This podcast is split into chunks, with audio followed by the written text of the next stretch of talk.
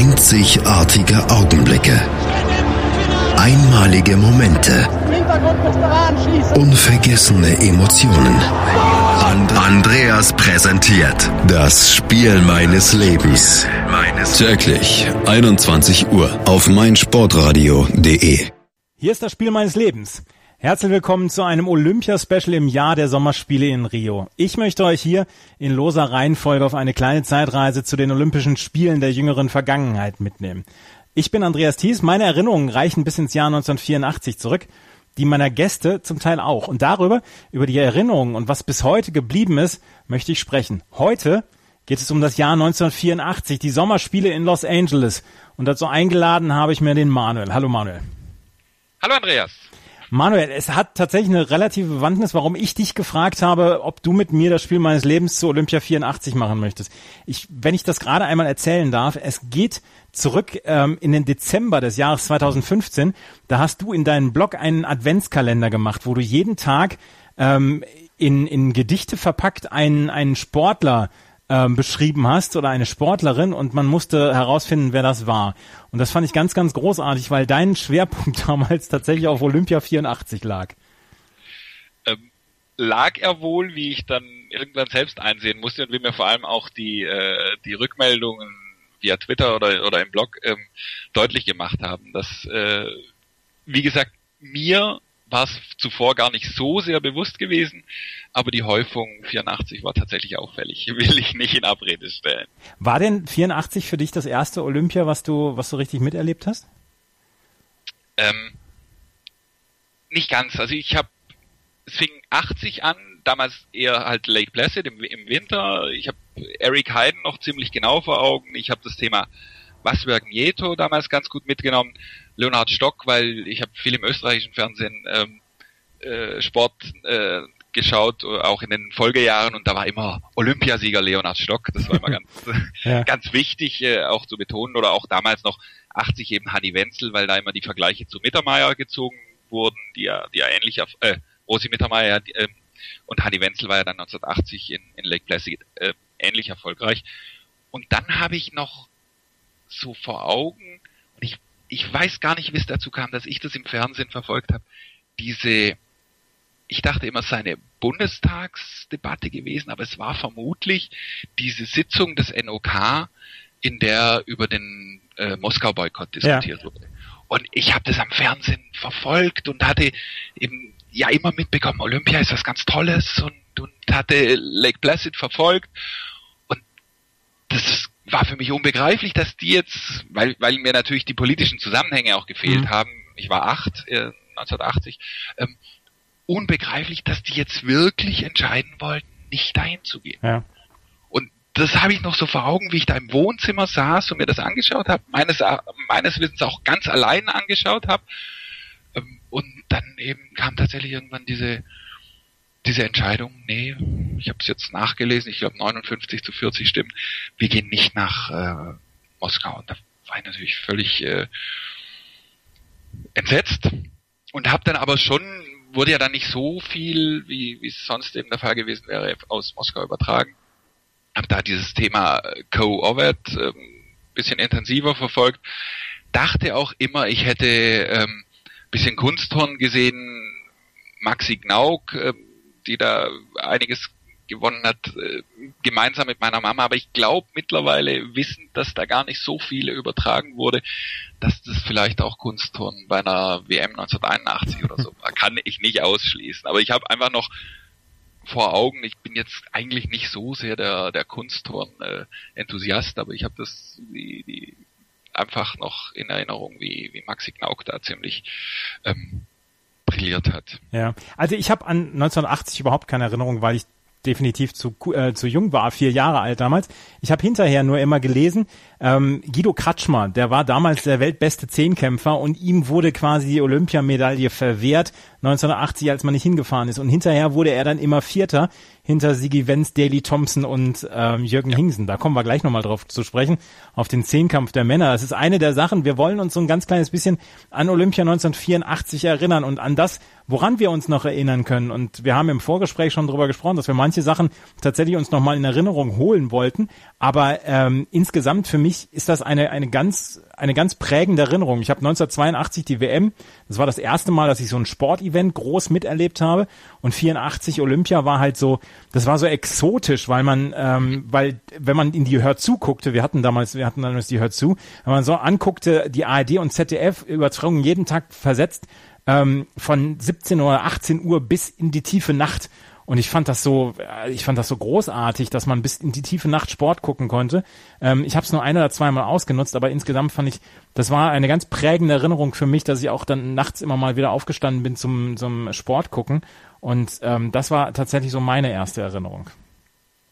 Und ja, die Eröffnungsfeier. Ja, ich hatte das Glück, dass ähm, bei uns die Sommerferien just zwei Tage vor der Olympia-Eröffnungsfeier ähm, begannen, so dass ich eben auch dadurch relativ äh, spät Fernsehen konnte. Und insgesamt geht's mir natürlich auch so, wie gesagt, ich hatte jetzt zwar gesagt, 80 habe ich so ein bisschen mitbekommen, aber dann 84 mit 12, ähm, mit einer Riesenwelt von Sportarten, mit denen man sonst nicht so zu tun hatte oder die, die man einfach, die A nicht so sehr im Fernsehen zu sehen waren und B für die ich mich auch dann nicht in, in dem Maße interessiert hätte, wenn es nicht bei diesem unheimlichen, unheimlich tollen ähm, Ereignis äh, gewesen wäre. Und das ist für mich schon auch, wie gesagt, wie du ja vorher auch gesagt hast, äh, sehr prägend gewesen, so prägend, dass wenn ich über frühe Sporterinnerungen nachdenke, ich sehr häufig dann im Jahr 1984 lande. Ja, es ist halt auch tatsächlich, ich habe gerade so angefangen mit der Eröffnungsfeier.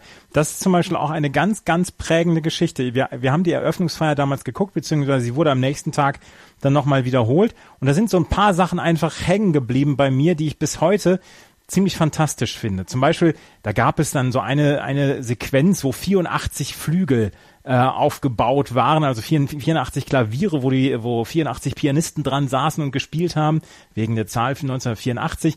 Dann, ähm, dass die, die ganzen Nationen äh, mit einer quasi Stadion-Choreografie ähm, dann angezeigt worden sind. Dann der Raketenmann natürlich, der ins, ins Stadion eingeflogen kam, was ich hinterher nur noch mal bei Ein Colt für alle Fälle gesehen habe. Das ist so meine, das ist eine der prägendsten Erinnerungen überhaupt. Ich glaube, ich kann mich an kaum eine Eröffnungsfeier, vielleicht 2012 in London, besser erinnern als die von 84. Geht mir ganz genauso. Also ich, Eröffnungsfeiern erinnern mich, äh, interessieren mich in der Regel eigentlich. Also ich habe auch von, von London so gut wie nichts gesehen. Ähm, keine Ahnung, habe ich nie irgendwie so einen, so einen richtigen Zugang zu gefunden, aber eben 84, wie du sagtest, diese, diese Choreo mit den, mit den ganzen Flaggen und dann der, der Raketenmann, der halt auch ja, im Grunde schon entsprechend äh, angekündigt war oder überall. Ich weiß nicht genau, wie offen man schon wusste, dass das kommen würde, aber es war klar, da ist irgend sowas im Gange, äh, wo man was ganz Besonderes ist. Und ähm, das war es dann ja auch. Also es war ja ein weltweites Ereignis, dass da dieser Mann durchs Stadion geflogen ist. Ja. Also es war sowieso ein weltweites Ereignis, völlig klar, aber das hat es dem Ganzen dann schon die Krone aufgesetzt. Und ich weiß auch noch damals, dass ich meine Eltern gefragt habe, warum sind denn Russland zum Beispiel nicht dabei? Und die haben gesagt, ja, Russland, USA, Kalter Krieg, verstehen sich nicht. Meine Eltern haben dann auch nicht unbedingt die, die ganzen Hintergründe gekannt damals, aber es war tatsächlich so, dass der, der Kalte Krieg auf dem Höhepunkt war.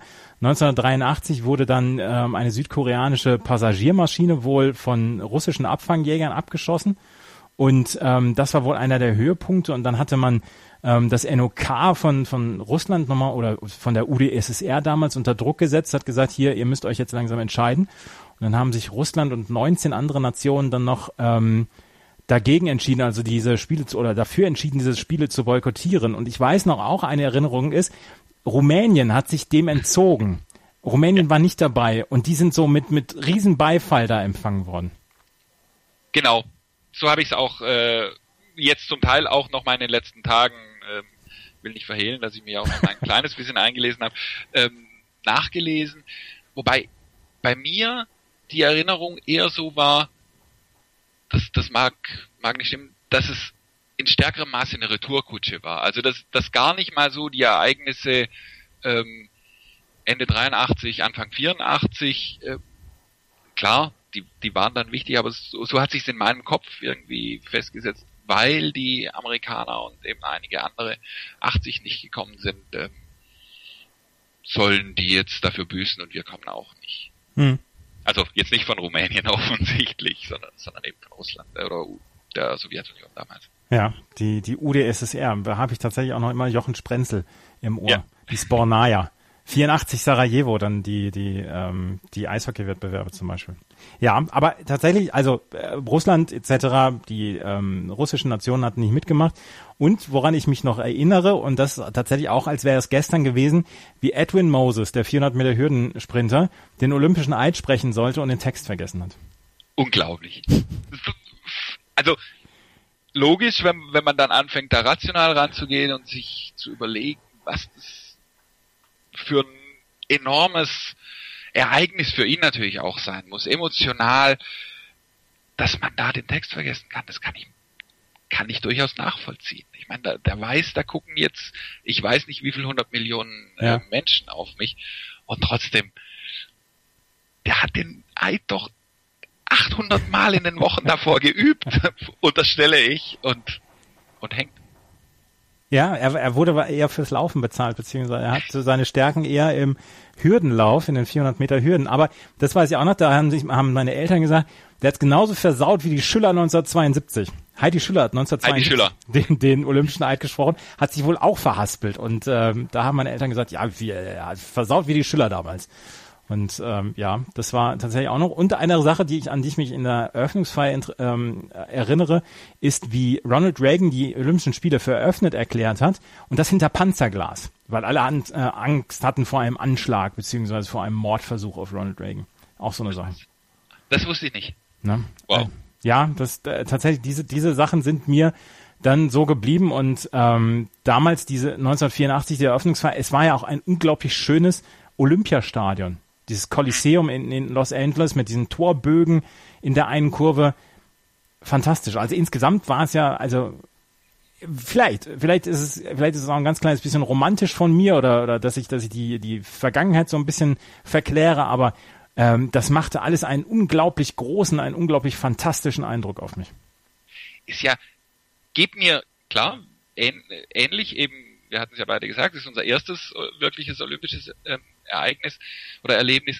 Aber dass wir das jetzt romantisch verklären, hat ja schon wieder was Ironisches, wenn man überlegt, dass eben 84 der Kapitalismus äh, so richtig Einzug hielt in, mhm. in, die, in die olympische Idee oder in die olympische Bewegung. Ähm, als erste pri völlig privat finanzierte Spiele und so weiter. Kommen wir vielleicht nachher auch noch zu. Aber hat was, dass wir da jetzt äh, romantisch werden. ja, es, früher war alles besser tatsächlich. Ja, ist klar. Äh, äh, bevor wir auf die Sportarten noch mal zu sprechen kommen, würde ich gerne noch so ein ganz kleines bisschen das drumherum klären. Auch das ist eine Geschichte. Wir haben uns im Vorgespräch oder beziehungsweise als wir als wir das verabredet haben, haben wir natürlich auch so ein ganz kleines bisschen darüber gesprochen. Worüber sprechen wir denn? Und ähm, tatsächlich auch so ein ganz kleines bisschen über die Kommentatoren damals oder das deutsche Fernsehen. Ich die einzige, an die ich mich erinnern kann von 84, das war Dieter Kürten der im Studio äh, saß und, und dort die Wettbewerbe anmoderiert hat. Und der hatte immer Gast, und das war, das war damals wohl die Comedy-Nummer, hatte Elke Heidenreich als Gast. Und die hatte zwischendurch immer so Kabarettnummern gebracht. Es war komplett unlustig. Ich fand es damals tödlich komisch. Ähm, ich, du hattest es ja schon gesagt, wir haben im Vorgespräch kurz drüber gesprochen. Ich konnte mich, oder die Erinnerung war komplett weg. Als du mir es dann gesagt hast, habe ich mir auch gedacht, klar, das war die Zeit, als ich Elke Heidenreich kennengelernt habe, also im Fernsehen kennengelernt habe und damals eben auch noch gut fand. Ja. Das hat sich dann nachher mal wesentlich geändert, aber sie war ja damals als nicht als Elke Heidenreich, sondern als Else Stratmann. Else Stratmann, genau, ja. Im Programm. Und ich habe überhaupt keine Vorstellung mehr, wie die, wie die Inhalte waren, aber ich, ich fand es auch gut damals. Ein Sketch, ein Sketch ist mir in Erinnerung geblieben. Das ist, ähm, es gab damals diesen, den, den äh, Olympia-Song Reach Out for the Medal. Giorgio Moroder hat diesen komponiert, ein, ein unglaublich schwülstiger Titel. Und äh, Elke Heidenreich hat in ihrer Rolle als Else Stratmann hat so ihr ihr Fenster, die hat immer so durch so ein Fenster geguckt, also quasi Ja. so auf die Straße und dann hat so den ähm, die die Hausfrau gegeben, die so auf die Straße guckt und sich ein bisschen was mit den mit den Leuten da erzählt. Und die hat so ihr ihr Fenstersims geputzt und dabei dieses Lied mitgesummt und dann den Text dazu ge, ge, gesungen: Richard, Richard und dat Mädel. Und das, das war damals ganz, ganz großartig lustig. Und ähm, wenn ich dies, diesen Song höre heute noch, muss ich immer, muss ich immer Richard und das Mädel mitsingen. Ganz schlimm. Möchtest du uns eine Kostprobe geben? Nee. Ich, ich möchte tatsächlich keine Kostprobe geben, aber das ist so eine eine Erinnerung, die ich ähm, die ich an an El, Else, Elke Heidenreich beziehungsweise Else Stratmann habe. Und worüber wir noch eine oder worüber ich gerne noch mit dir sprechen sprechen wollen würde, hattest du auch die Olympia-Bücher, die nach den Olympischen Spielen immer rauskamen? Ich, äh, mein Vater hatte die. Mhm. Also ich war da in einer ganz äh, privilegierten äh, Position. Er hat sehr viele Bücher, also auch Fußball-Weltmeisterschaften und so weiter und immer auch ein, also nicht in, in großen, nicht in Massen, aber immer eins oder zwei wollte er auch immer zum nächsten Geburtstag bekommen, sozusagen, oder hatte sich eingebürgert. Und da habe ich natürlich auch ganz viel, ganz viel geschmökert. Ja, und weißt du, von wem das 84er Buch ist? Auch eine, Ja. eine Geschichte, in die ich mich erinnere bis heute. Also ich habe eins vor mir liegen, das herausgegeben ist von Manfred von der Wühlbeck. Manfred vor der Wühlbecke, super. Der immer, immer in einem, in einem Wollpullover die Moderation gebracht hat. Ich, Ja. hab, ich hatte das, ich hatte das Gefühl, dass der nur Wollpullover trägt, ähnlich wie Dieter Zimmer. Der hatte dann auch immer ähm, relativ äh, viel Wolle am, am, am Körper getragen. Aber damals waren Wollpullover noch in. Offenbar. Offenbar, wobei ich Manfred von der Wühlbecke eigentlich schon eher in Teleski sehe. Teleski hat er auch gemacht, ja. Ja. Aber wie Ja. gesagt, also diese, diese ähm, Manfred vor der Wühlberge kenne ich halt noch so aus der Sportschau. Irgendwann war er verschwunden. Und äh, bei mir im Heimatort hatte wohl sein Bruder oder sein Cousin hatte eine Zahnarztpraxis. Fand ich damals, war ich von Ehrfurcht geschüttelt, wenn ich da vorbeigefahren bin. Völlig klar. Das ist einer aus der Familie vor der Wühlbecke. Ja. Das aber, Aber nur am wenn- Rande. Wenn du gerade von diesem Buch sprichst, darf ich da einen kleinen Absatz draus zitieren? Sehr gerne. Das, das gibt so ein, also f- 1984 ist ja für uns, für unsere Generation jetzt was, wo wir jetzt nicht denken. Das ist graue Vorzeit und die Welt, ja, wir wissen, die Welt war eine andere, aber trotzdem, 84 haben wir erlebt, ist nicht so weit weg. Und da habe ich einen Absatz gelesen, da geht es darum, um die, um die Leichtathletikwettbewerbe, dass die Teilnehmer vor jedem Wettbewerb offiziell vorgestellt wurden, um die sonst ja immer so ein bisschen im Schatten der Läufer stehen. Und dann kommt's. Ob sie aber den Diskusdamen mit der, mit der Vorstellung einen Dienst erwiesen haben, ist mehr als fraglich. Denn nie zuvor dürfte man so viele unübersehbar schwergewichtige, überall rundliche Damen aufgereiht gesehen haben. Eine Addition der angetretenen Pfunde dürfte astronomische Zahlen erreichen. Eigentlich waren nur zwei schlanke, hochgewachsene, erfreulich anzuschauende, Athle an, anzuschauende Athletinnen dabei und so weiter und so weiter. Das ist doch absurd. Das waren andere Zeiten damals. Das waren andere Zeiten. Es gibt dann im, im Schwimmteil gibt's noch mal eine ähnliche, einen ähnlichen, ähnlichen Absatz, dort dann eher positiv, dass die, ja, obwohl die so viel trainieren, trotzdem immer noch ähm, Körper haben, die man auch in im Jahr 2000 noch mögen wird oder irgendwie so. Ja. Du denkst, hey, was ist das?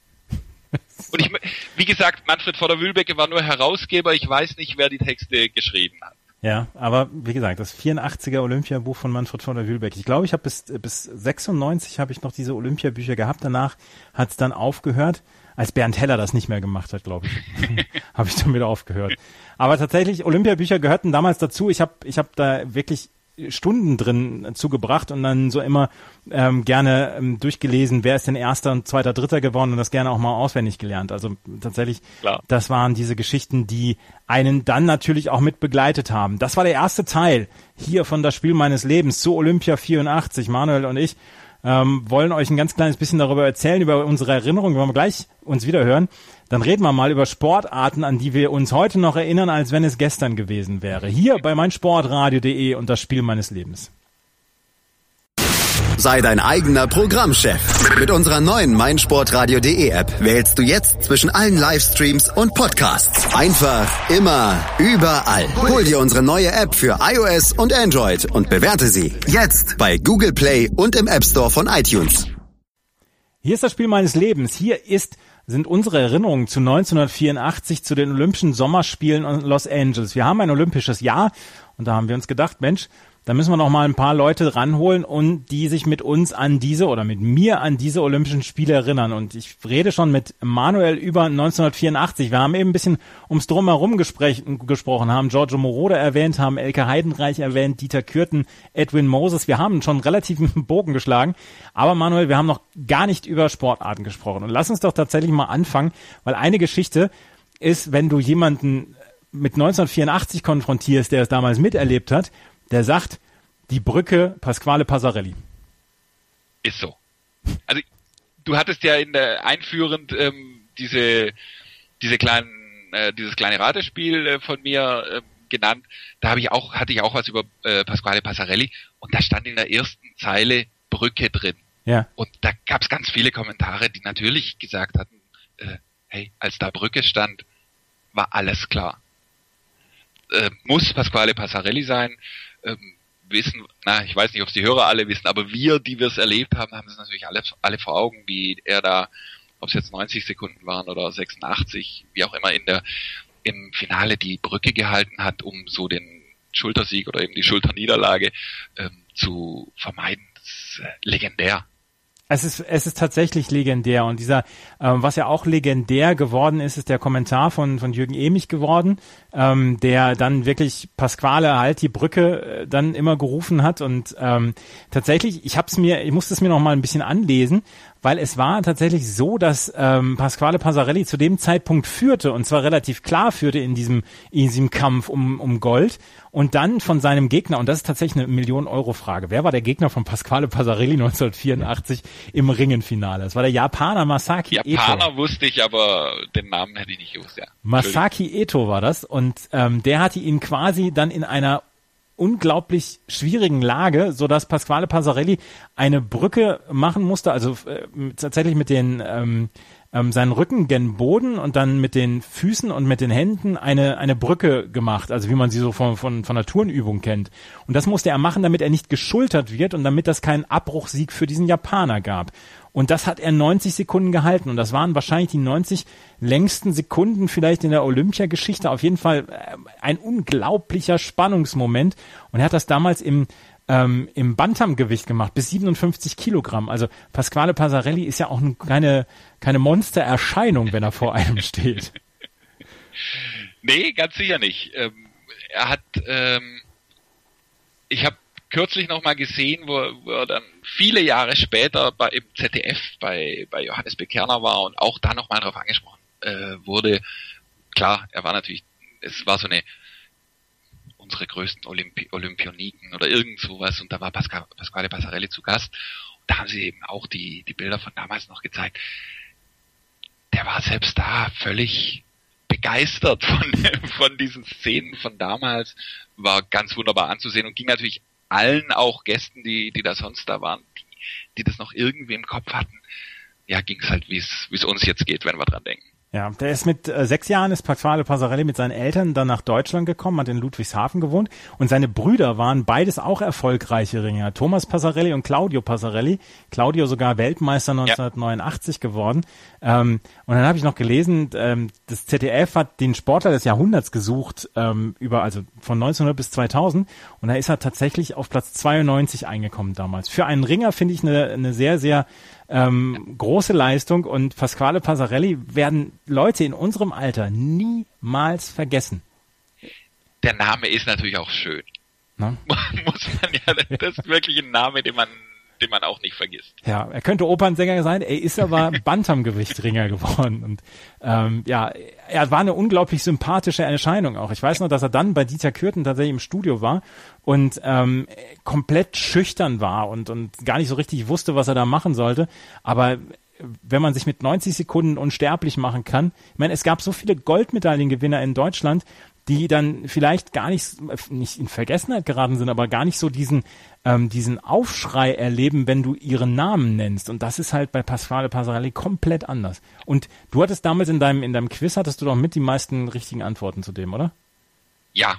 Also ich habe es nicht exakt ausgewertet, aber war so. Das, das fiel natürlich allen, die und da haben sich an dem Quiz haben sich ja hauptsächlich Leute beteiligt, die paar Tage älter sind, also so wie wir. Ähm, völlig klar. Viel, da gab's, also da gab's zumindest keine falschen Antworten. Bei anderen Sachen haben Leute rumgeraten und falsche Antworten ähm, gegeben, weil es vielleicht manchmal auch ein bisschen schwierig war. Da nicht. Hm. Wer geantwortet hat, hat Pasquale Passarelli genannt. Wer ja ähm, tatsächlich auch einen Namen hat im, im deutschen Sport, den man so leicht nicht vergisst, aber der nie Olympiasieger geworden ist, ist Peter Michael Kolbe. Ja. Peter Michael Kolbe hatte das ganz große Problem, dass er seine seine Karriere zeitgleich mit einem finnischen Ruderer namens Pertti Karpinen äh, absolviert hat und an dem immer wieder gescheitert ist. Äh, so ein bisschen Harald Schmidt, Edwin Moses war im Rudern äh, Pertti Karpinen und äh, äh, Peter Michael Kolbe. Ja. Und Kolbe natürlich auch, okay, kann man, kann man drüber diskutieren, ob es so gewesen wäre, aber wahrscheinlich ähnlich wie Kratschmer eben 1980 eigentlich auf dem Zenit seines Leistungsvermögens. Ja. Mag sein, dass Karpin ihn auch damals trotzdem geschlagen hätte, aber da gibt's ja auch so ein paar, jetzt über die wir vielleicht nachher auch noch kurz sprechen, die die auch so 84 dann noch diesen Olympiasieg geholt haben, der ihnen 80 äh, verwirrt geblieben ist, den man, von dem man vielleicht gedacht hätte, sie hätten ihn damals verdient gehabt.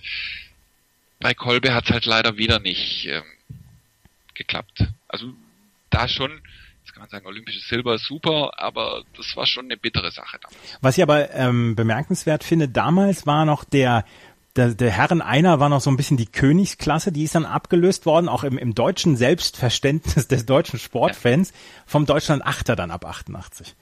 Der hatte ja. 84 nämlich noch gar nichts zu tun.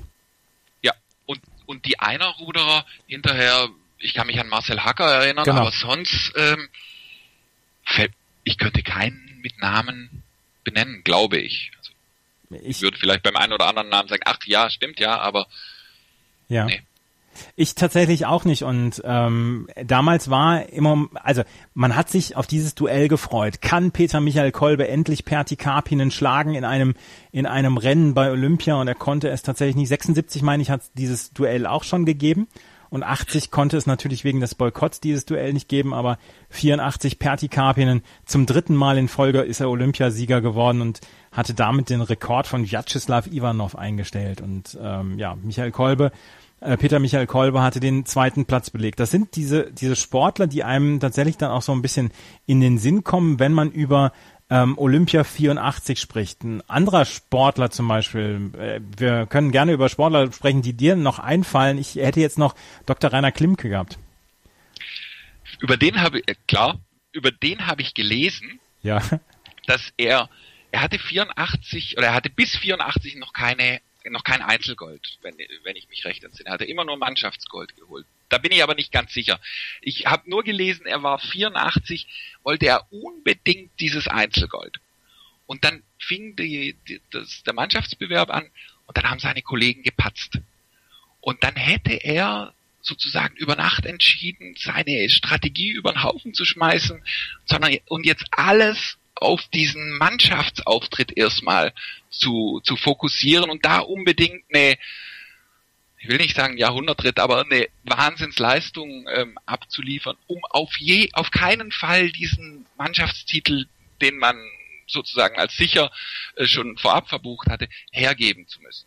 Und das ist ihm dann tatsächlich gelungen und wie wir wissen, hat er dann ähm, trotzdem in Anführungszeichen auch noch sein, sein Einzelgold geholt. Auf Ahlerich. Auf Ahlerich, klar.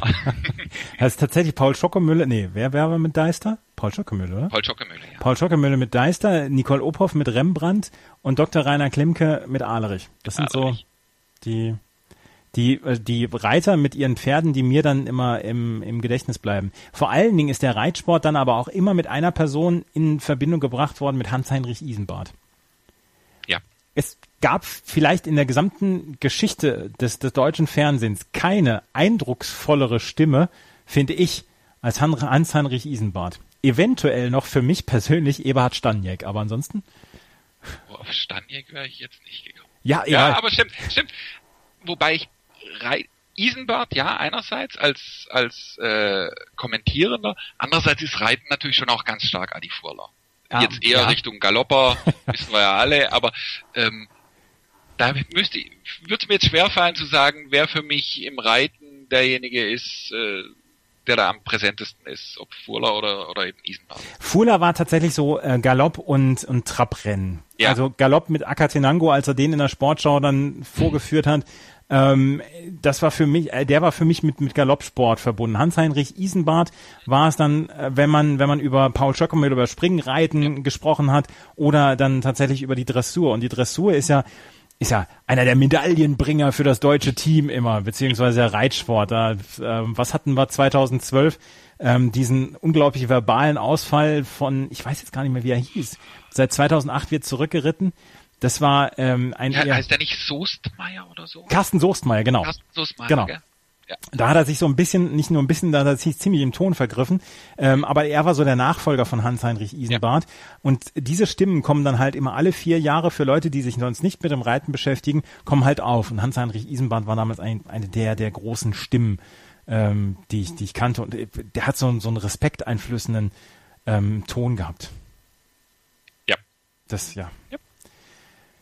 Weitere Sportler, was fällt dir denn noch so ein? Wir wollen gleich noch zur Leichtathletik gehen. Jetzt wollen wir erst noch mal die anderen Sportarten so ein bisschen abgrasen.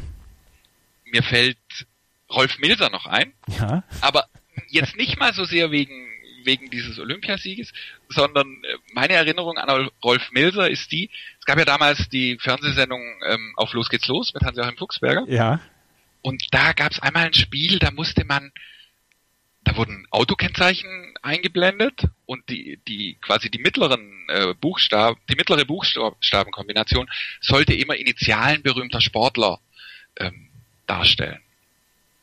Ich glaube, es waren Sportler, es kann auch sein Allgemeinberühmtheiten. Und dann war RM und die wollten, dass da jemand auf Rosi Mittermeier kommt. Und dann hat, dann hat ein Kandidat Rolf Milser gesagt die, waren überfordert, weil die, wer ist Rolf Milser? Ist doch keine Berühmtheit. äh, wie auch immer. Ich weiß nicht, ob es vor oder nach Olympia war. Auf Los geht's los lief ja davor und danach. Ähm, Und als, als Sportfan saß man dann da und dachte, sag mal, geht's eigentlich noch? Wieso kennt ihr Rolf Milser nicht? ja.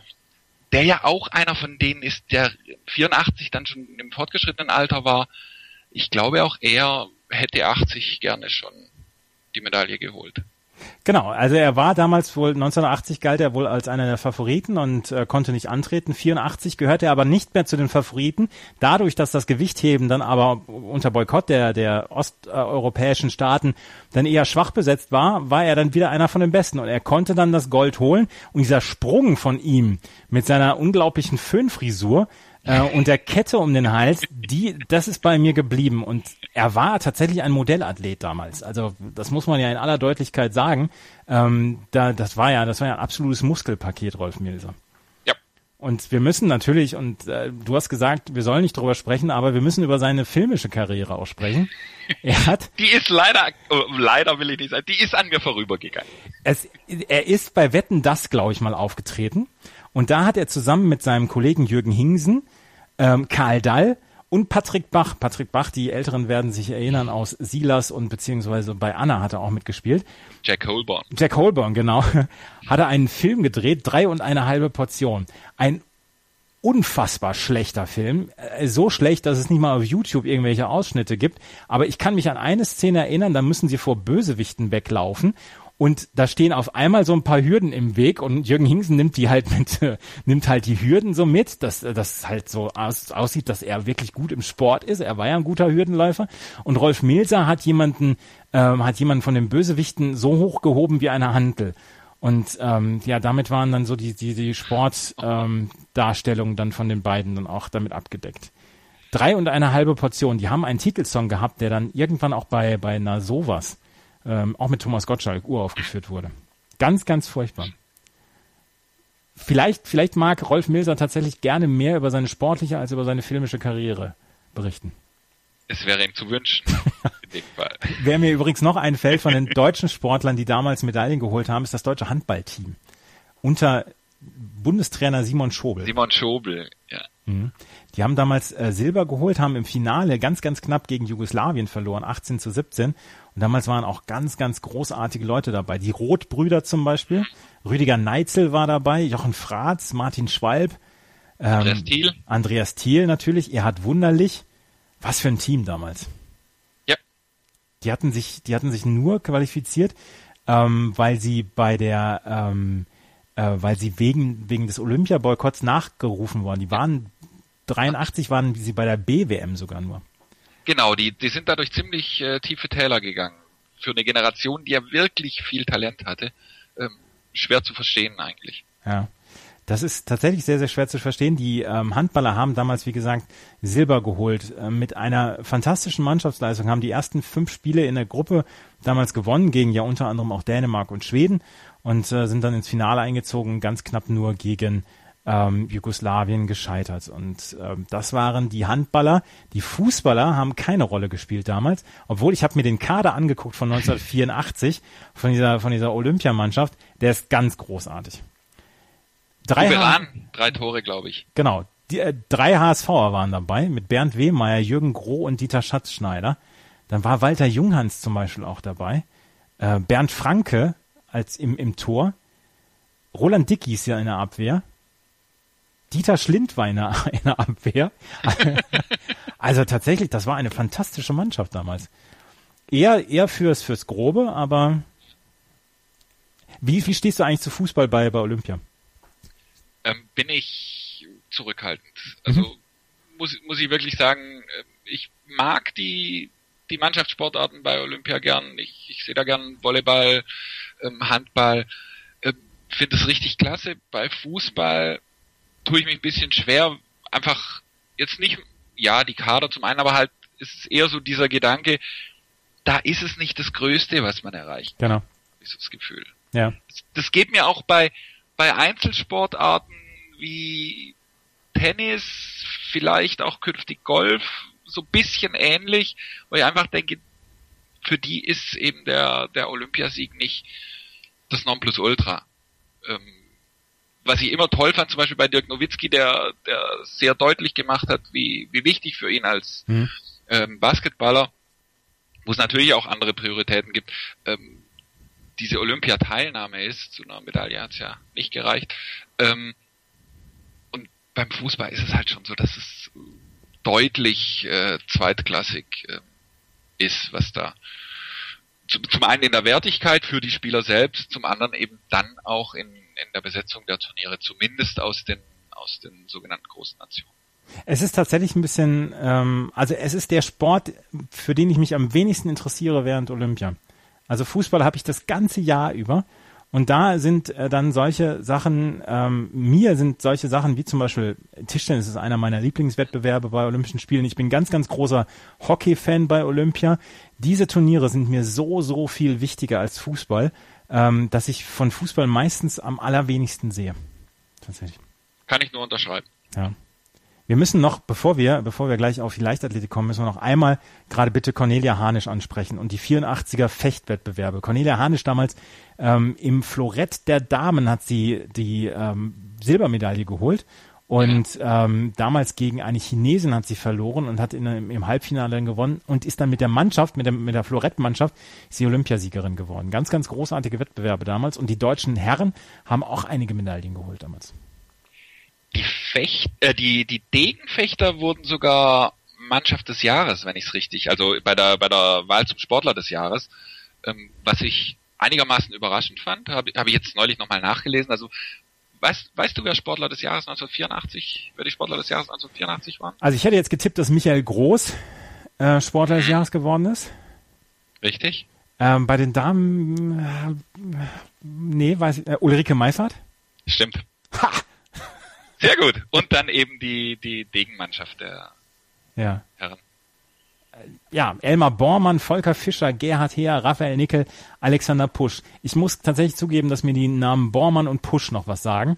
Ansonsten die Degenmannschaft, damals Olympiasieger, die Florettmannschaft ist Zweiter geworden mit Matthias Beer, Matthias Gei, ähm, Klaus Reichert und alle kamen sie aus Tauberbischofsheim. Und immer wenn ich ein, ein Auto mit TBB sah, habe ich gedacht, da muss ein Fechter drin sitzen. Da ist ein Fechter drin, völlig klar. ja. Und Emil Beck sitzt äh, auf der Rückbank. Genau, Emil, Emil Beck sitzt auf der Rückbank. Äh, also tatsächlich, äh, es gibt wenige Orte, die man so mit einer Sportart verbindet wie, wie Tauberbischofsheim mit Fechten. Leider nicht mehr. Ähm, das ist auch zurückgegangen, aber Tauberbischofsheim damals die absolute Fechthochburg ja. in Deutschland gewesen. Das war der zweite Teil hier zu, dem, zu den Sportarten. Wenn wir uns gleich wieder hören, müssen wir über Edwin Moses Harald Schmidt, Rolf Danneberg sprechen, über Dietmar Mögenburg und wir müssen noch über Schwimmen sprechen, unter anderem über Thomas Fahner. Vielleicht der, der Snafu des Jahrhunderts, des 20. Jahrhunderts. Das hier bei meinsportradio.de und das Spiel meines Lebens. Das größte Sportereignis der Welt. meinsportradio.de informiert dich täglich live und ausführlich. Olympia 2016. 33 Sportarten, 166 Nationen und 305 Medaillenentscheidungen. Vom 5. bis 21. August informieren wir dich täglich über das aktuelle Geschehen bei den Olympischen Spielen. Gemeinsam mit Athleten, Trainern und Funktionären analysieren wir in unserer täglichen Olympiasendung von 9 bis 12 die Entscheidungen in Rio. Alle Informationen findest du auf olympia.meinsportradio.de. Das Spiel meines Lebens auf meinsportradio.de. Wir sind in einem Special zu Olympia 1984 und Manuel, mein Gast und ich, wir freuen uns und wir haben ganz ähm, große Augen an mit unseren Erinnerungen, die wir gegenseitig teilen, was wir damals 1984 ähm, so alles mitbekommen haben. Und eine, also die zwei Hauptsportarten bei Olympia sind ja Schwimmen und die Leichtathletik. Und darüber will ich jetzt noch ein ganz kleines bisschen sprechen. Und ähm, ich möchte gerne mit der größten sportlichen Tragödie eines deutschen Schwimmers anfangen bei den Schwimmwettbewerben. Ich möchte mit Thomas Fahner beginnen, äh, Manuel. Thomas Fahner hat ein, eine selten, ist eine selten dämliche Geschichte passiert.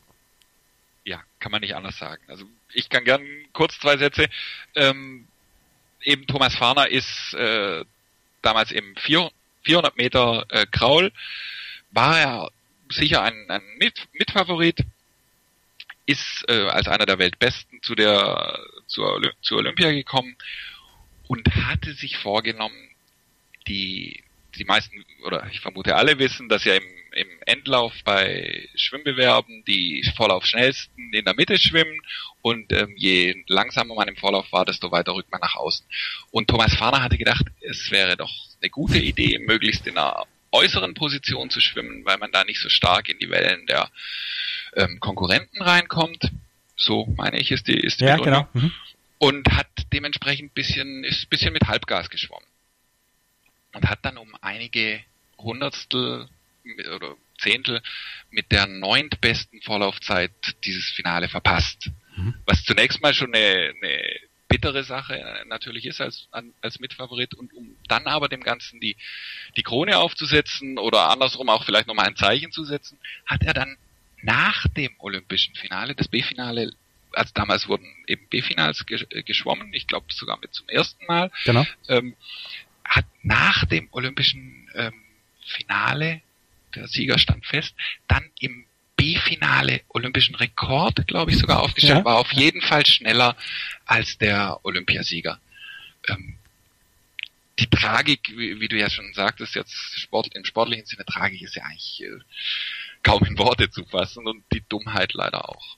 Ja, tatsächlich. Also sich vorzunehmen, man man schwimmt so ganz knapp an dieser an dieser Qualifikationsmarke äh, an diese Qualifikationsmarke ran, um möglichst auf einer Außenbahn zu sein. Das vorher denkt man sich, Alter, das ist ein Riesenplan.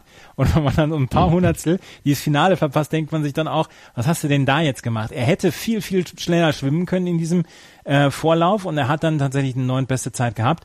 Und dieses Bild, wie er anschlägt und dann mit der Faust ins Wasser schlägt, zwei, dreimal, und ich glaube, er, Jörg von Torra hat damals, das damals übertragen, ähm, Jörg von Torra gesagt hat, Thomas Fahner ist gerade schneller als George DiCarlo geschwommen. George DiCarlo war damals der Olympiasieger oder ist der Olympiasieger geworden und Thomas Fahner hat olympischen Rekord aufgestellt im B-Finale und eine, eine Wut, er hat wohl hinterher im Bildinterview, hat er dann mal gesagt, ich, ich wollte alles kaputt treten, ich habe ähm, ich hab meinen Kleiderschrank im Olympischen Dorf kaputt getreten und war super, super sauer. Er hatte ja Medaillen geholt. Er hatte über 200 Meter Freistil, hatte er Bronze zum Beispiel geholt und auch mit der Staffel. Aber über 400 Meter Freistil galt er damals als Mitfavorit auf die Goldmedaille. Und dann muss ich ganz ehrlich sagen, das ist schon sehr, sehr, sehr, sehr stark mit dem Feuer gespielt. Ja. Also viel mehr fällt einem auch nicht richtig nee, ein. Viel ne? mehr fällt einem wirklich nicht ein. Ja. Thomas Fahner ist vielleicht die Geschichte ähm, dieser Olympischen Spiele, wenn man so rein die, die, die Tragik des, des Sports dann auch mal betrachtet. Eine der ganz großen Geschichten, wir haben eben schon drüber gesprochen, er ist dann Sportler des Jahres geworden, die war Michael Groß. Michael Groß, mit dem die Amerikaner damals unglaubliche Probleme hatten, diesen Namen auszusprechen, dann auch bei der Siegerehrung, der hatte einen großen, großen Konkurrenten über die 100 Meter Schmetterling. Das war ein, ein Finale damals, was ähnlich wie vielleicht bei der Leichtathletik die 100 Meter erwartet worden ist, weil es gab diesen großen Zweikampf Michael Groß und Pablo Morales. Und ähm, bei diesem Rennen ist dann ja eine, eine, ein geflügeltes Wort entstanden, ähm, was bis heute dann ja auch überdauert hat. Und äh, tatsächlich, ja, ein, ein Vogel ist damit verbunden. Der fliegen sollte, wenn, Genau. ich, mich nicht, äh, wenn ich mich nicht irre. Flieg, Albatros, flieg. Und das hat er ja gemacht. Also in diesem, nach meinem Dafürhalten war, glaube ich, Morales schon leichter Favorit, weil er mit der besseren Zeit, sogar ein ganzes Stück besseren Zeit in ähm, nach Los Angeles gekommen war. Und ähm, Michael Groß hat ihn dann ja, hat ihm den, den Weltrekord ab. Ich weiß nicht, ob Morales den Weltrekord hatte, aber Groß hat ihn dann im Finale mit 53,08 diesen Weltrekord aufgestellt. Morales war, glaube ich, mit 53,38 ähm, reingegangen. Schwamm im Finale auch besser als diese Zeit, aber Groß hat eben gewonnen. Und dann ist ja, wenn Groß gejubelt hat, das sah ja immer so ein bisschen ungelenkt. Jetzt. Er ist halt so ein, war halt so ein, so ein schlachsiger Typ. Und dann hat er schon im, im Wasser noch sehr, ich will nicht sagen ungläubig, aber doch sehr positiv überrascht äh, losgejubelt, dass er eben Morales ähm, geschlagen hat. Und dann ging er ja raus aus dem Becken und ist da rumgehüpft und rumgerannt, wie man ihn ja sonst auch nicht gekannt hat. Das war für ihn wohl wirklich die pure Freude, jetzt in diesem Finale den, den Pablo Morales geschlagen zu haben. Er war ja vorher schon mal Weltmeister geworden. Ich weiß, weiß nicht, 82 oder 83 gab es die Weltmeisterschaft in Guayaquil damals, in Ecuador. Ecuador. Und äh, da ist er schon mal Weltmeister geworden. Da hat er auch schon einen Weltrekord. Aber bei diesen Olympischen Spielen, ich fand es ja schon, der Mann war ja eine unfassbar imposante Erscheinung. Es wurde immer seine Spannweite von zwei Meter elf dann ja auch ähm, besprochen. Ähm, wenn er sich allein die Arme ausgeschüttelt hat vor dem Schwimmen, das war ja schon imposant, wie es imposanter kaum sein konnte. Und ähm, dann war er einer der, der ganz, ganz, ganz, ganz großen Athleten dieses, dieser Olympischen Spiele. Also Michael Groß ist tatsächlich vielleicht einer der großen ähm, Athleten dieser Olympischen Spiele. Er hat die 200 Meter Schmetterling hat er gegen Jonathan Sieben verloren. Fand ich damals schon lustig. Sieben heißt er. Sieben. Warum heißt er nicht Seven? Keine Ahnung. Ja, das, Er war 17 und den kannte keiner mehr oder weniger. genau. Also kannte keiner, er ist in dem olympischen Finale, keine Frage, aber hat ihm da ja auch sogar den, den Weltrekord dann abgenommen. Genau, und Pablo Morales ist da nur Vierter geworden in dem Rennen über 200 Meter Freistil. Und Jonathan Sieben war so vielleicht der erste Australier, ähm, der dann äh, eine Goldmedaille geholt hat, beziehungsweise der so richtig, äh, richtig nach vorne geschwommen ist. Hinterher hatte man dann ja solche Leute wie zum Beispiel Ian Thorpe, die dann für äh, große, große Euphorie in, in, in Australien beim Schwimmen gesorgt haben. Aber ähm, Manuel, ich habe mir letztens nochmal die 4x200 Meter Staffel der Männer, Freistilstaffel der Männer angeschaut und ich krieg heute noch Gänsehaut, wenn ich an dieses Rennen zurückdenke. Was für ein fantastisches Schwimmrennen damals. Sensationell. Und ich, ich habe damals, ich habe so in Erinnerung, wie es damals schon hieß, 4x2, die Königsstaffel im, Ja. im Schwimmen und ja, hatte da vorher das noch nicht so sehr wahrgenommen. Aber dieses, eigentlich seit diesem Rennen, das wir sicher gleich noch kurz äh, beschreiben werden, äh, achte ich wirklich drauf bei Schwimm-WMs, Europameisterschaften, möglichst diese 4x200 Staffeln nicht zu verpassen, weil es so groß, häufig so großartige Rennen sind. Die 4x200 Meter Freistilstaffel der USA war äh, großer, großer Favorit. Michael Heath, David Lawson, Jeffrey Float und Bruce Hayes waren die vier Leute, die die Goldmedaille für die USA holen sollte. Für Deutschland traten unter anderem Thomas Fahner und Michael Groß an. Auch wieder die schöne Millionen-Euro-Frage. Wer sind die beiden anderen Schwimmer gewesen in dieser Staffel? Dirk Korthals, an den Namen kann man sich vielleicht nochmal zurückerinnern. Alexander Schoftka, tatsächlich, als ich das mir nochmal angeguckt habe, habe ich gedacht, habe ich nicht gekannt. Beziehungsweise So ging's mir auch. Ja. der, der Name ist mir komplett ähm, nicht geläufig gewesen. Und Fahner war gleich auf mit Michael Heath gewesen und dann Dirk Korthals und Alexander Schoftka mussten ein ganz kleines bisschen abreißen lassen.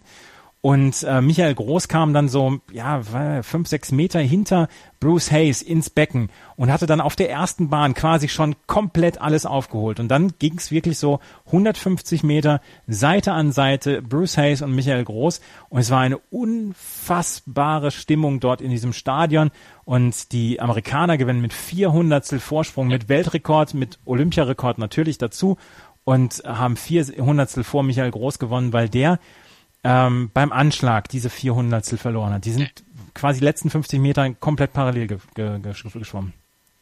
Groß hat ja hinterher wohl gesagt, ähm, er sei ein Harakiri-Rennen geschwommen. Eben weil er, wie, wie du ja sagtest, äh, du hast freundlich gesagt, dass Kortas und Schoftka ein bisschen abreißen lassen mussten, aber es war dann ja schon ein deutlicher ähm, Rückstand und Groß hat er ja am Anfang reingehauen wie verrückt.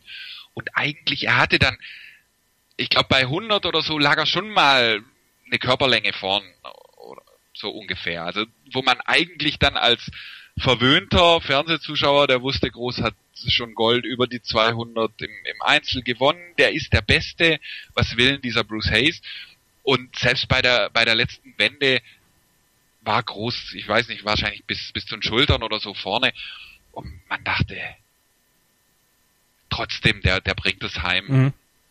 Und ähm, ja, er ist, war ja ich, dann nicht so. Er ist, glaube ich, tatsächlich auch mit der Leine in Berührung gekommen. Er ist relativ nah an dieser Leine zwischen ihm und, und seinem Gegner geschwommen. Sie sind ja auch beide nebeneinander auf, auf, ja. zwei, auf zwei nebeneinander liegenden Bahnen geschwommen. Und ich meine, er ist einmal an die Leine gekommen und das hat ihm so ein ganz kleines bisschen dann noch ein bisschen den Drive genommen. Aber hinterher, wie, wie du gesagt hast, er hat hinterher gesagt, ja, ich, ich bin um mein Leben geschwommen und nach, nach einer Bahn hatte er halt Hayes, aber dann am Ende hat es nicht ganz gereicht und, Hayes konnte diese Goldmedaille holen. Es gibt's auf YouTube noch mit amerikanischem Kommentar.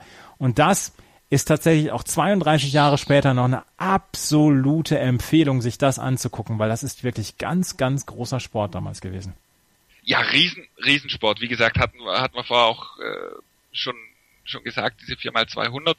Ähm, was mich beim, was ich mir beim Schwimmen noch so ein bisschen in Erinnerung ist, war natürlich auch wieder dieses Thema Boykottgewinnler klingt jetzt klingt jetzt ganz unschön, aber da haben Leute wie wie Karin Seig oder Ina Bayermann ähm, Medaillen gewonnen, die die ich natürlich mit wahrscheinlich jeweils 15 deutschen Meistertiteln in, in Erinnerung hatte, aber die dann doch ein ganzes Stück eigentlich davon entfernt waren, wenn wenn der Ostblock, wie man gesagt hat, äh, dabei gewesen wäre. Medaillen zu gewinnen, würde, würde ich jetzt behaupten. Aber die haben dann ihre, ihre Karrieren wahrscheinlich so ein bisschen gekrönt, in, indem sie dann tatsächlich auch noch ähm, Einzelmedaillen gewonnen haben. Ja, also auf jeden Fall die, ähm, die Schwimmwettbewerbe bleiben in, in lebhafter Erinnerung und natürlich mit dem Namen Michael Groß absolut verbunden. Und ähm, ja, das war das war die Hauptsportart der ersten Woche und die Hauptsportart der zweiten Woche war die Leichtathletik. Und da haben wir tatsächlich noch mal so viele Geschichten. Da machen wir hier noch mal eine kleine Pause und äh, dann hören wir uns gleich wieder und dann kümmern wir uns noch mal um die Leichtathletik bei meinsportradio.de, das Spiel meines Lebens zu Olympia 1984.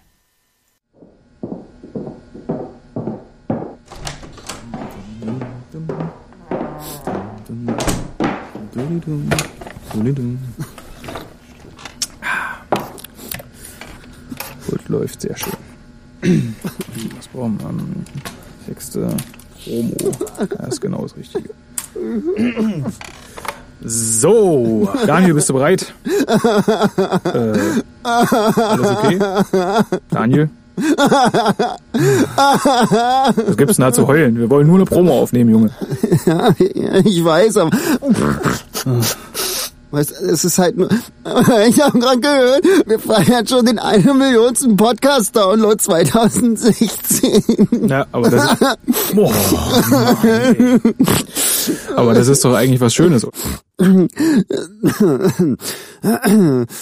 Danke. Alle Sendungen gibt es auch als Podcast auf meinsportradio.de.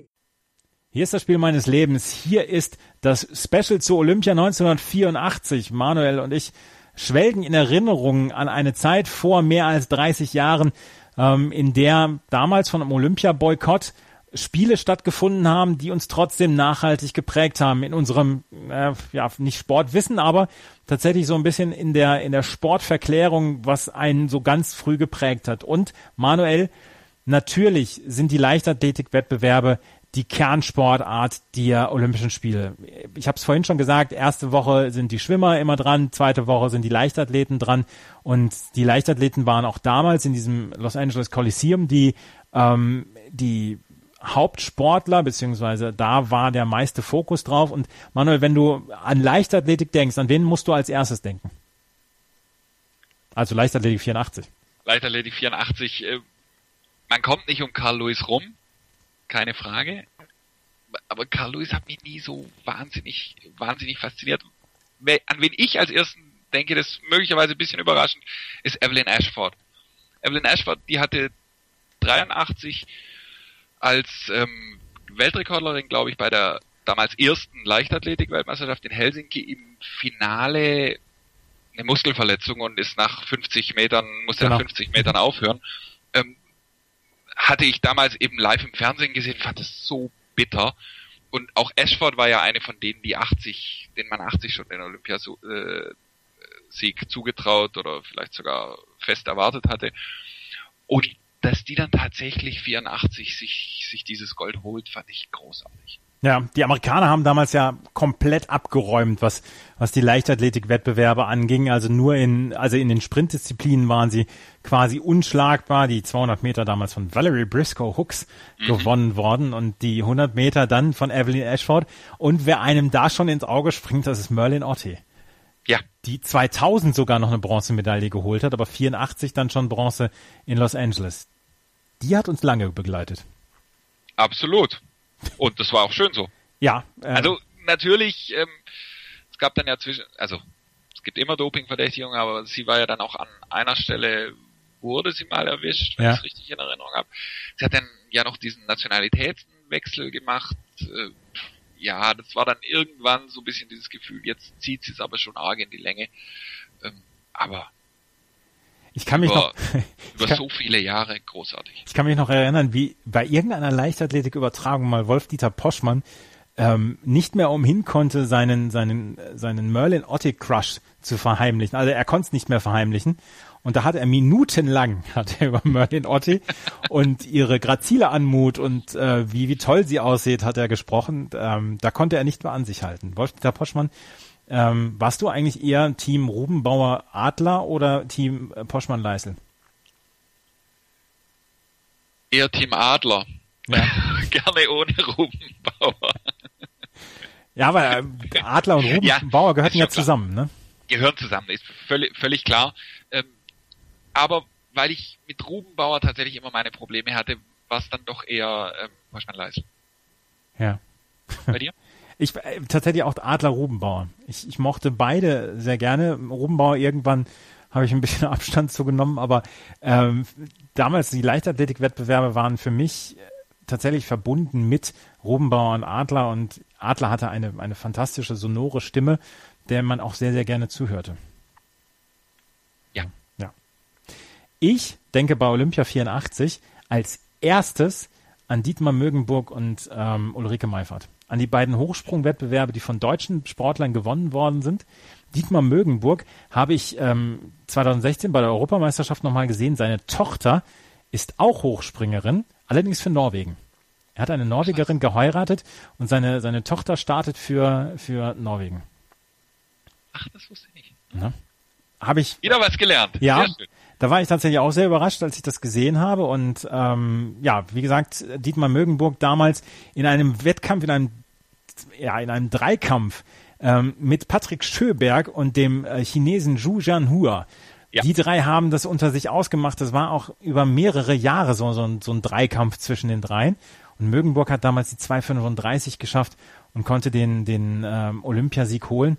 Und bei den Damen, Ulrike Meifert, zwölf Jahre nach ihrer Goldmedaille in München, hat sie nochmal die, die Goldmedaille in, in Los Angeles geholt das sind für mich die beiden Sachen, die am, am ehesten noch im Gedächtnis geblieben sind, tatsächlich.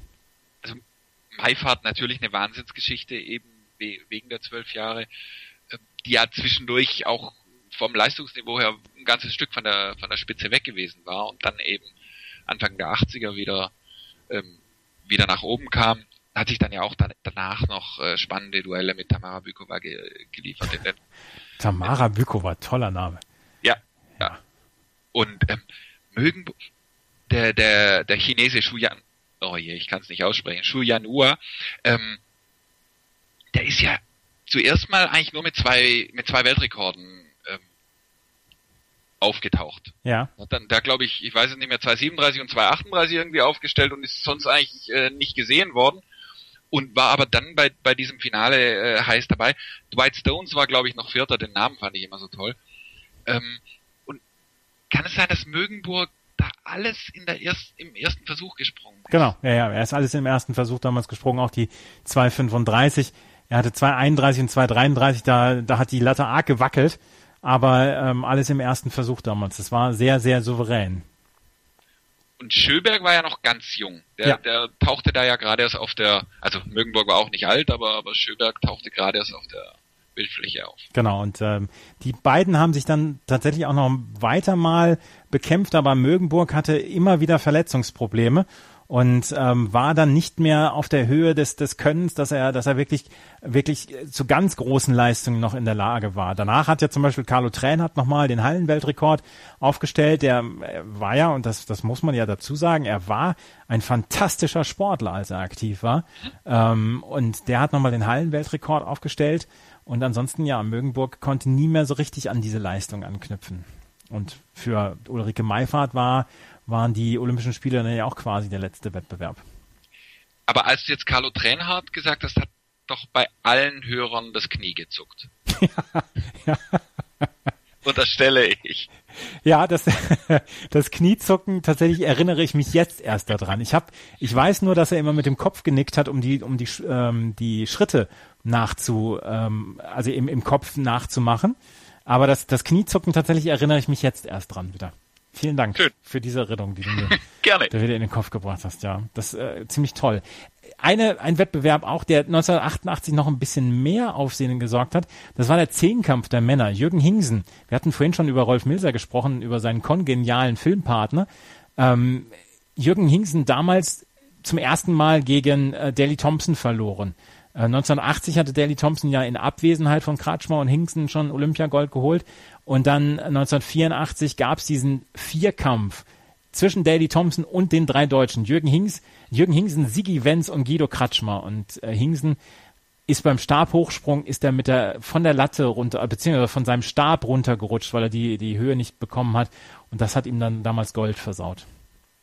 Und das geht ja gerne mal so ein bisschen un unter, dass Hingsen ein ganz großartiger Sportler war, weil man immer dieses Bild von, von 88 vor Augen hat Ja. mit, mit diesen Fehlstarts. Aber der war ja einfach ein sensationeller Sportler und hat dem ähm, in den von den Einzelleistungen her wäre er Daley Thompson wahrscheinlich auch überlegen gewesen, aber ganz offensichtlich ähm, war er halt nicht in der Lage, das in einem in einem großen Ereignis dann auf den Punkt zu bringen. Ja, 84, wie gesagt, da war der Stabhochsprung ähm, der, der neuralgische Punkt, als er dann, äh, ich weiß gar nicht, 450 oder 460 aufgelegt hatte und da dann dreimal, dreimal nicht, äh, also dreimal nicht ge genommen hat, diese Höhe, und das eine Mal ist er so vom Stab runtergerutscht. Daley Thompson war in dem Wettbewerb der Stab gebrochen sogar.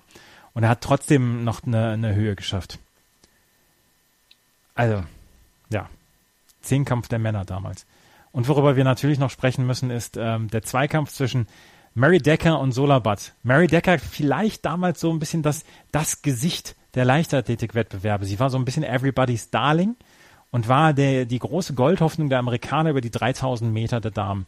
Und auf der anderen Seite war Sola Butt, die barfuß gelaufen ist aus Südafrika und die so die ein bisschen die große Gegenspielerin war. Und es eigentlich lief alles auf einen Zweikampf hinaus, bis dann nach 1600, 1800 Metern äh, Mary Decker in die Füße von Sola Butt gelaufen ist, dann auf der auf die Umrandung gekommen ist von der Tatanbahn und dann mit schmerzverzerrtem Gesicht liegen geblieben ist, geweint hat und Sola Butt konnte sich davon nicht so richtig erholen, weil sie auch ein bisschen geschockt war davon, ist am Ende nur Sechste geworden und dieser Zweikampf, der eigentlich ausgerufen worden war, war am Ende keiner, weil ich glaube eine Rumänin gewonnen Ja. hatte. Ich weiß jetzt gerade nicht mehr genau wer, aber es war es war auf jeden Fall eine Rumänin. Und Solabat, das vielleicht noch, weil du hast gesagt, So- Solabat aus Südafrika, stimmt ja, aber Südafrika war damals vermutlich nicht zugelassen. Genau, Ähm, sie ist ja dann für, für Großbritannien. genau, sie ist für Großbritannien, ja. Ja. Und Mary Decker, da, da gab es auch irgendwie mal Äußerungen von Evelyn Ashford, die sich so ein bisschen dahin dahingehend geäußert hat, dass es unglücklich ist für sie, dass sie eben nicht diese Popularität hat, nicht die, auch nicht die Werbeverträge, wie es eben Mary Decker als, wie du gesagt hast, ähm, Gesicht der Olympischen Spiele und Everybody's Darling zu dem Zeitpunkt ähm, hatte, was tatsächlich ja so ein bisschen überraschend ist, weil jetzt 3000 Meter oder überhaupt die Langstrecken ja jetzt auch nicht zwingend die attraktivsten oder die, die publikumsträchtigsten Bewerbe sind. Attraktiv, attraktiv möchte ich zurücknehmen, aber, aber sicherlich nicht die sind, wo normalerweise die allergrößten Stars ähm, zu Hause sind. Ja, also 3000 Meter. Damals war auch eine, eine Deutsche mit angetreten, Brigitte Kraus, Brigitte Kraus, die aber verletzt aufgeben musste. Die wäre mit ihrer Zeit, diese 83 bei der WM gelaufen ist, wäre sie sogar Olympiasiegerin damals geworden. Aber sie musste verletzt aufgeben. Sie gehörte damals auch zu den, zu den Favoriten. Großer Sportler natürlich, Carl Lewis, aber ich, mir geht's ähnlich wie dir. Mich hat Carl Lewis immer so ein ganz kleines bisschen kalt gelassen, außer dann 91 bei seinem Weitsprung-Wettkampf in, Okay. in Tokio gegen, äh, gegen Mike Powell. Äh, aber ansonsten hat er mich tatsächlich auch so ein ganz kleines bisschen ähm, kalt gelassen, muss ich ganz ehrlich zugeben. Wer mich nicht kalt gelassen hat damals war Rolf Danneberg. Natürlich nicht. und auch ihm tut man wahrscheinlich nicht mal Unrecht, wenn man sagt, er war einer der überraschendsten und sicher auch Boykott, ähm, vom Boykott, vom Boykott mit am stärksten profitierenden Ol- Olympiasieger. Aber, also, da, ich, da kann ich mich erinnern, ich glaube, das habe ich, das habe ich im, im Frühstücksfernsehen gesehen. Vielleicht da, muss man da noch einen Satz zu sagen. Nach Ja. meiner Wahrnehmung war Olympia 84 im Grunde die, im Grunde die Geburt des Frühstücksfernsehens in, in Deutschland. Also es gab es sonst eigentlich noch nicht und dann auch nur zu Olympia gab es vor dem eigentlichen Sendebeginn um, um 9 Uhr diese drei Stunden mit ähm, sechs halbstündigen ähm, Etappen, die sich weitgehend wiederholt haben, wo man auf die Ereignisse aus der Nacht, also auf die olympischen Ereignisse aus der Nacht eingegangen ist. Genau. Und da meine ich, da kam die Überraschung über diesen Sieg von Rolf Danneberg, die, die wurde sehr, sehr deutlich äh, zum Ausdruck gebracht, als ich das dann eben da morgens zum ersten Mal davon gehört hatte. Rolf Danneberg hätte Diskusgold gewonnen. Und als, als hätten die, die äh, Moderatoren da selbst das nicht glauben können. So kam es ungefähr bei mir an. Der Lehrer aus Hamburg, der hatte, Der so, der hatte so eine Brille, die sich, ähm, die sich verdunkelt hat, wenn man in der Sonne stand. Ja. Das ist noch etwas, woran ich mich dann auch sehr erinnere. Und vor allen Dingen, er hat tatsächlich so ausgesehen wie mein späterer Mathelehrer in, in der, im Gymnasium. Rolf Danneberg sah genau so aus und er hatte tatsächlich dieses, ja, er sah aus wie ein Lehrer und er hat mit 66,60 Meter damals Ja. Diskusgold bei den Männern gehör, geholt und äh, Alvin Wagner waren auch noch im Finale damals, ist Sechster Stimmt, geworden. Alvin Wagner. Ja. Ja, das war eine Stunde lang. Er Erinnerung an 84, du hast noch was. Ich habe noch zwei Sportarten, die ähm, die erstmals ausgetragen wurden, also zwei, nein, in der Leichtathletik zwei Bewerbe bei den Frauen, die erstmals ausgetragen wurden. Zum einen die 400 Hürden, Oh, ja. wo Nawal El Mutawakel gewonnen Genau. hat. Erste Afrikanerin, erste Muslimin, Genau. die olympisches Gold geholt hat. Nawal El Mutawakel. Und äh, damals musste ich immer so lachen, Mutterwackel und so. Ja, Ähm, klar. äh, Als Achtjährige halt. Ähm, die ist aber heute noch im IOC tatsächlich äh, zugegen und ähm, ist heute noch eine, eine, eine große Nummer innerhalb des IOC. Ja. Und dann eben der zweite äh, Wettbewerb, der erstmals ausgetragen wurde bei den Frauen, war der Marathon. Ah, Frau Andersen schieß. Natürlich müssen wir über Frau Andersen schieß noch sprechen. Genau. Also zuerst die Siegerin Joan Benoit, sagen die wohl. Ich hätte jetzt Benoit gesagt damals, schon- äh, damals schon, aber ähm, die gewonnen hat, die Amerikanerin nicht Grete Weiz. Bronze hat Rosa Mota geholt, die für mich so die Marathonläuferin ist, die auch in den Jahren danach immer noch äh, Medaillen geholt hat. Und die erste Frau, an die ich eigentlich denke beim Marathon, abgesehen eben von Gabriela Andersen-Schieß. Ja. Gabriela Andersen Schieß errang traurige Berühmtheit, weil sie wohl die letzte Verpflegungsstation im Marathon verpasst hatte und dann tatsächlich so ein, so ein ja, komplette Unterzuckerung erlitt. Und damals in der Mittagssonne von Los Angeles, es war relativ warm, äh, 500 Meter mussten noch im, im Stadion äh, absolviert werden von diesem Marathon.